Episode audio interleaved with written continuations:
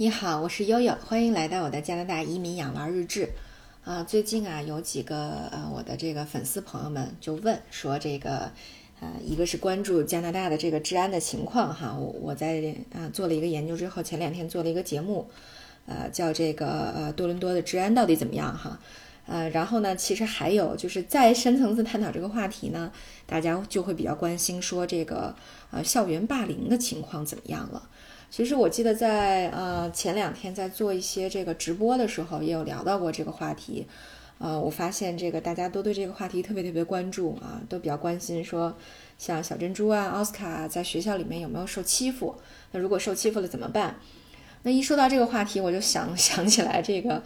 呃，这个奥斯卡先生四岁半的时候到了英国，然后学习了之后又回到国内。但回到国内之后，他当时还不满六岁，还不能上呃，还不能上小学，所以我们又在幼儿园大班混了一年。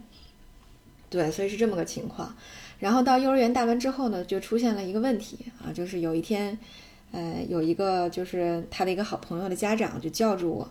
他说：“你知道奥斯卡在呃幼儿园被某某同学欺负了吗？这个某某同学基本上他们班的一个小霸王哈，基本上所有的小朋友都被那个男孩打过啊。”我说：“我不知道呀。”他没跟我讲，他说啊，我听我的孩子说说，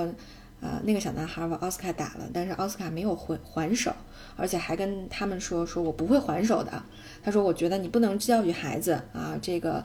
这个这个，咱们可能跟这个英国的情况不太一样啊，咱们这不是绅士教育，啊，别人要打你，你一定要告诉孩子要打回去。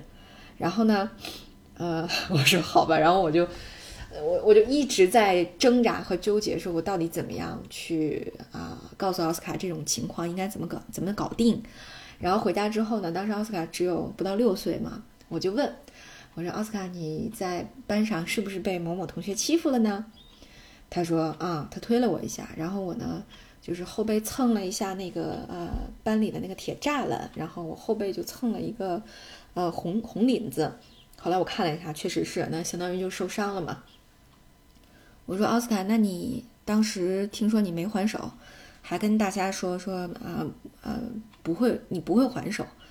你是这么说的吗？他说是。我说那你为什么这么说呢？他说因为我在英国的时候，我的老师跟我说，嗯，无论怎样都不可以还手。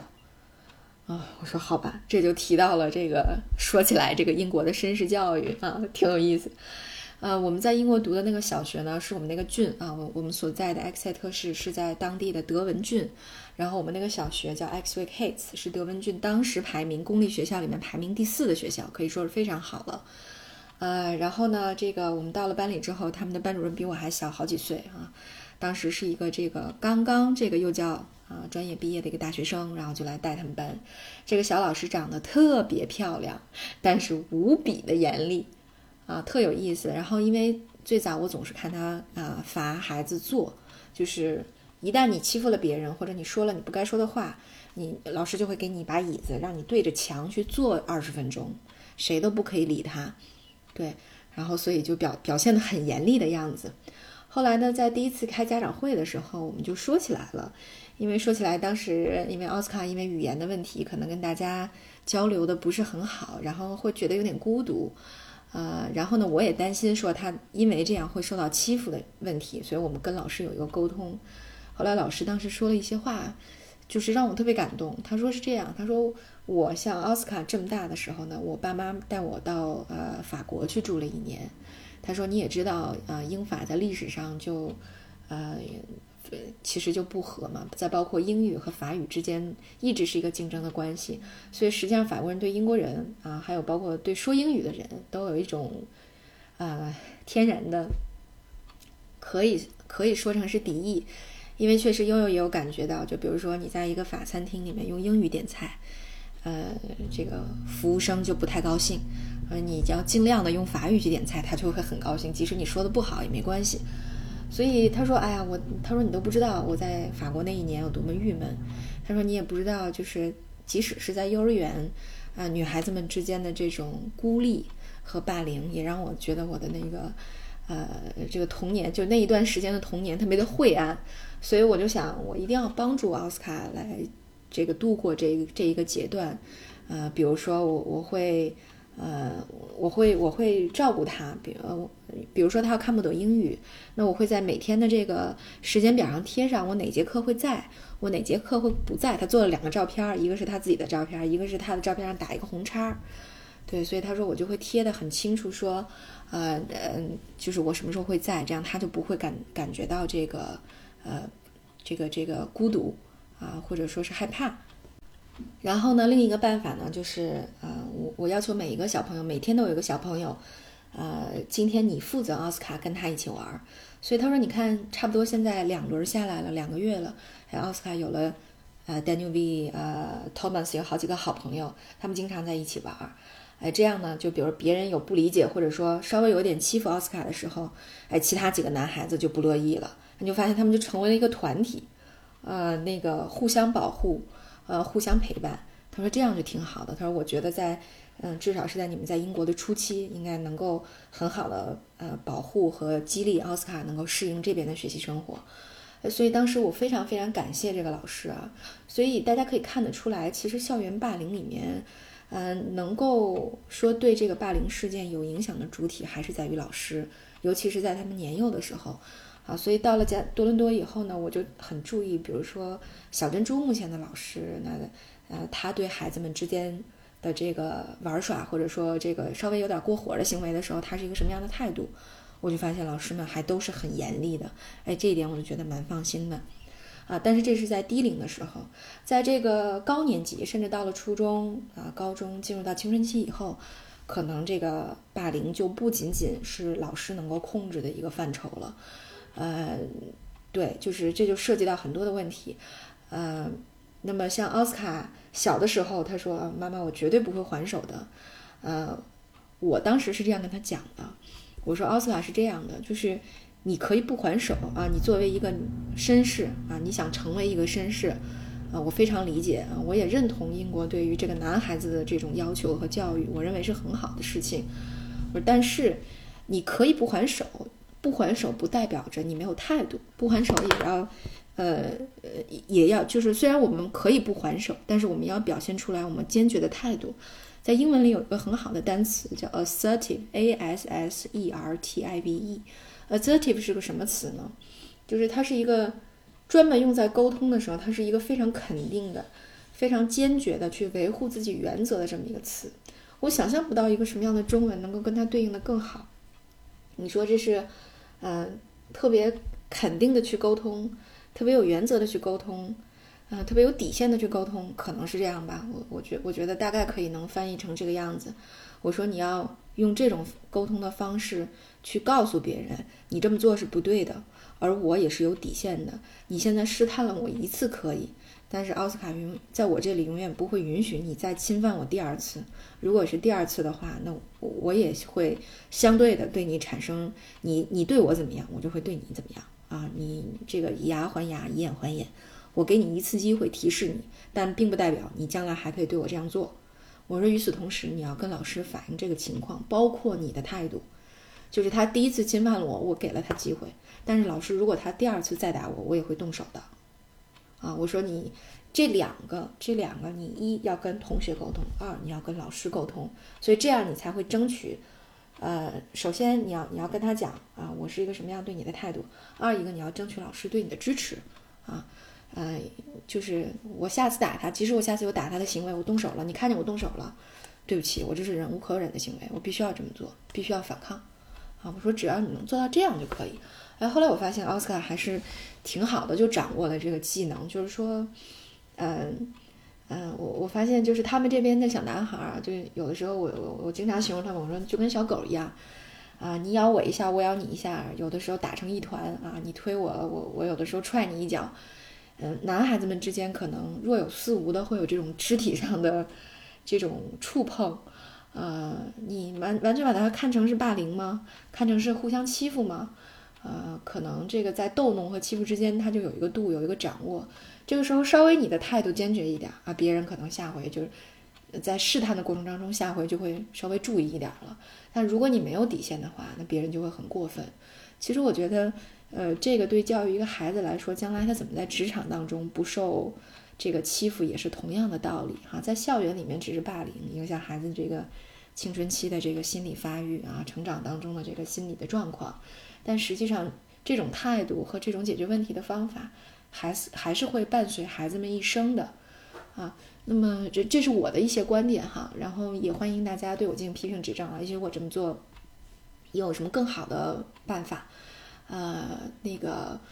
我我觉得这个移民养娃日志这个真的是一个挺特别好的平台哈，像咱们周一的时候，呃，我发了一个，就是现在是不是带小珍珠弹琴，是掉进了一个大坑啊，对吧？其实对这对我来说，我也是一个尝试，因为奥斯卡我没有进行音乐教育，那么小珍珠这块我也觉得很忐忑，然后立刻就有听友跟我说说，哎，你这个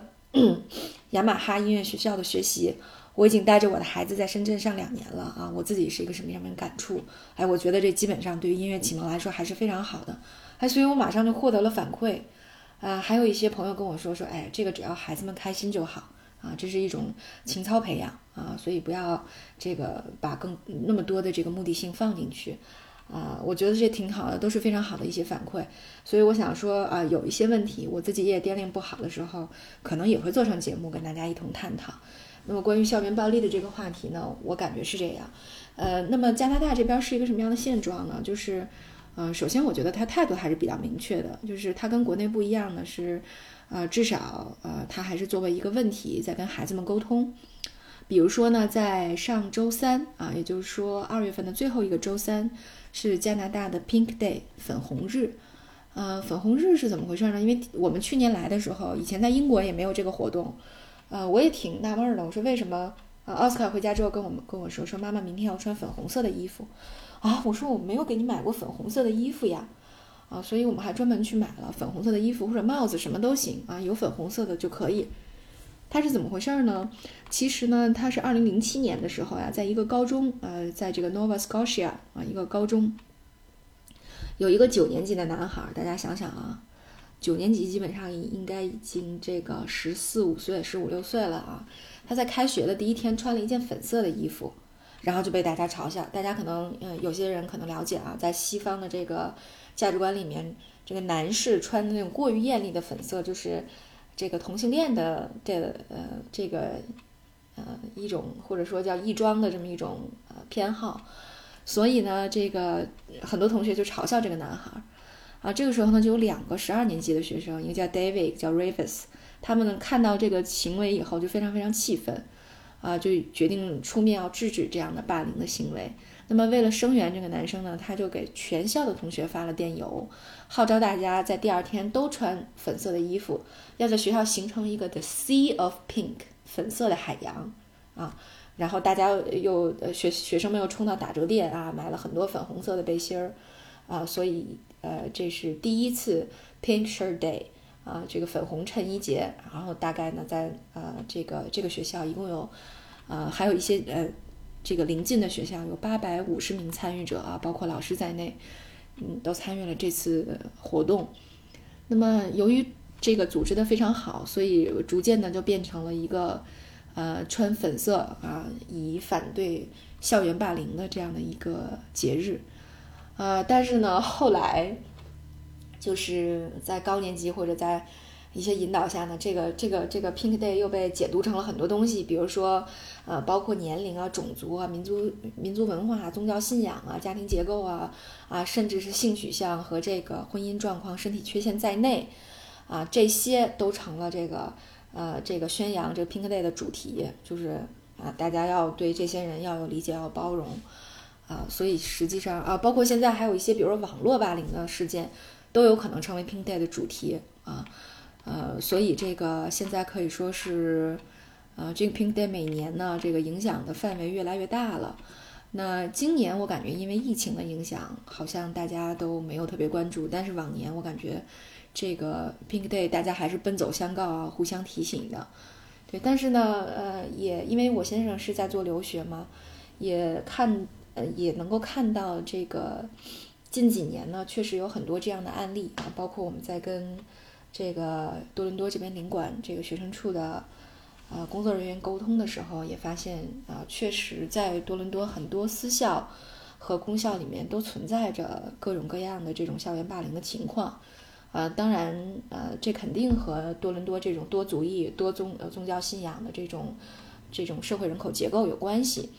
嗯，而且呢，就比如说有大量的这种呃这个国际留学生啊，从各国来的，那么可能在高中会有插班，那么有的有的学校呢会接收这种国际生，那你到国际生来了之后，学业就很繁，就已经很繁重了。然后这个时候我也没有那么多余的时间去啊做这种社会融入啊，或者和学校同学们多花时间能打成一片啊，去玩啊，去闹啊，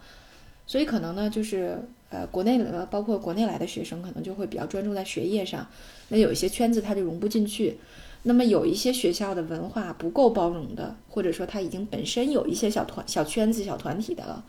那么这些学校可能就会呃产生这种霸，或者容易产生霸凌的行为。但有一些呢，比如说本地的学校，它本身这种国际留学生很少，那么呃这个学生的背景的同一性比较强的。确实，你会发现这种呃校园霸凌事件还是少一些，啊，所以呢，呃，这个我先生在现在做留学的过程当中，也也跟一些家长提示了，就是无论你是去公校还是去私校，啊，除了它的排名以外，特别特别关键的要关注这个学校的校园文化，甚至去当地打听一下有没有一些负面的消息，啊，像我们来了以后，已经出现过两三起，对一个学校。针对一个学校，上次我做直播的时候，马上就有人跳出来说：“哦，我知道那个学校怎么怎么回事儿。”我心想，看来这看来也是一个公开的秘密了，啊，就大家都知道这个一个学校出了好几档子类似校园霸凌的事儿，呃，对，然后甚至呢还有出现非常严重的这个对学生产生了非常严重的这个精神状况啊有影响，那没有办法继续完成学业，这种情况都有出现，所以。嗯，我想校园霸凌其实也不光是在多伦多，可能多伦多这边尖锐一点这个矛盾，但实际上在，呃，任何地方都有可能会发生这种情况。所以一个是，呃，家长们要擦亮眼，要好好选学校啊，要好好看老师啊。那么另外呢，就是还是要告诉自己的孩子，怎么通过一种坚决的态度来保护自己。我想这个可这可能才是最重要的哈。你像我们家奥斯卡和珍珠两个小朋友，两个人呢，因为性格完全不太一样。珍珠非常的外向啊，非常会争取别人对她的保护啊。老师经常说说，我发现珍珠就喜欢和这个 S.K. 就是大班的小朋友一起玩儿啊。说当这几个女孩的这个英文里非常有意思，说 Hold Maggie and their wings，嗯，直译成中文就是把把 Maggie 这个保护在自己的羽翼之下的时候啊，Maggie 就会觉得啊很 happy，很 comfortable，很舒服。对，所以你看这个，呃，老二嘛，一般都比较会来事儿啊，比较会争取保护、争取关注。那老大一般又比较实在，像我们家奥斯卡哥哥就比较实在。这也是为什么我会对奥斯卡多一点引导，因为他又比较敏感，因为他确实是在他整个成长过程当中的这种文化环境变动的次数比较多，呃，所以呢，这个，所以对他的引导可能就更多一些，包括可能他进入了高年级面临的状况又更多一些。比如说，那最近他呃从国内又有个新的朋新的同学加入到他们班里，那么这个男孩子就比较淘气，经常在课上笑啊什么的。他们他们这一众的已经待了一年的这个中国的男孩子们呢，就觉得说啊，请你不要给我们的祖国丢脸啊，所以就很生气，有的时候就会对这个男孩的有一些行为很生气。我说呃，奥斯卡你可以生气，但是你一定要防止自己成为霸凌别人的人。啊，你千万不要因为他，呃，这个这个让你觉得没面子，或者让你觉得怎么样，呃，你就对他产生霸凌。你还是要多去了解，呃，多去知道他为什么这样做啊，以及帮助他怎么能让就是同化成跟你们一样的这种行为模式，这才是呃展现你个人魅力的地方。我说是吧？啊，奥斯卡说好，是吧？尽管你说的对，但是我觉得这对我来说很难，啊，但是很难。我说你也可以去。啊，至少你要去尝试的，对吧？你可以 try 一下啊，如果不行，咱们再说不行的，对吧？所以就是说，这个 你要警惕孩子向两个方向发展啊，一方面他们不要被欺负，另外一方面他们也不要欺负，不要变成欺负别人的人，这可能两两个都很重要。嗯，好吧，所以关于这个这个这个校园霸凌的问题呢，呃，悠悠目前啊对这个多伦多这边的学校的观察就是如此。啊，如果大家有一些进一步的疑问什么的，欢迎，呃，和悠悠，呃，和大洋在做进一步的探讨。好，那我们今天的节目就到这里了，感谢大家的关注，我是悠悠。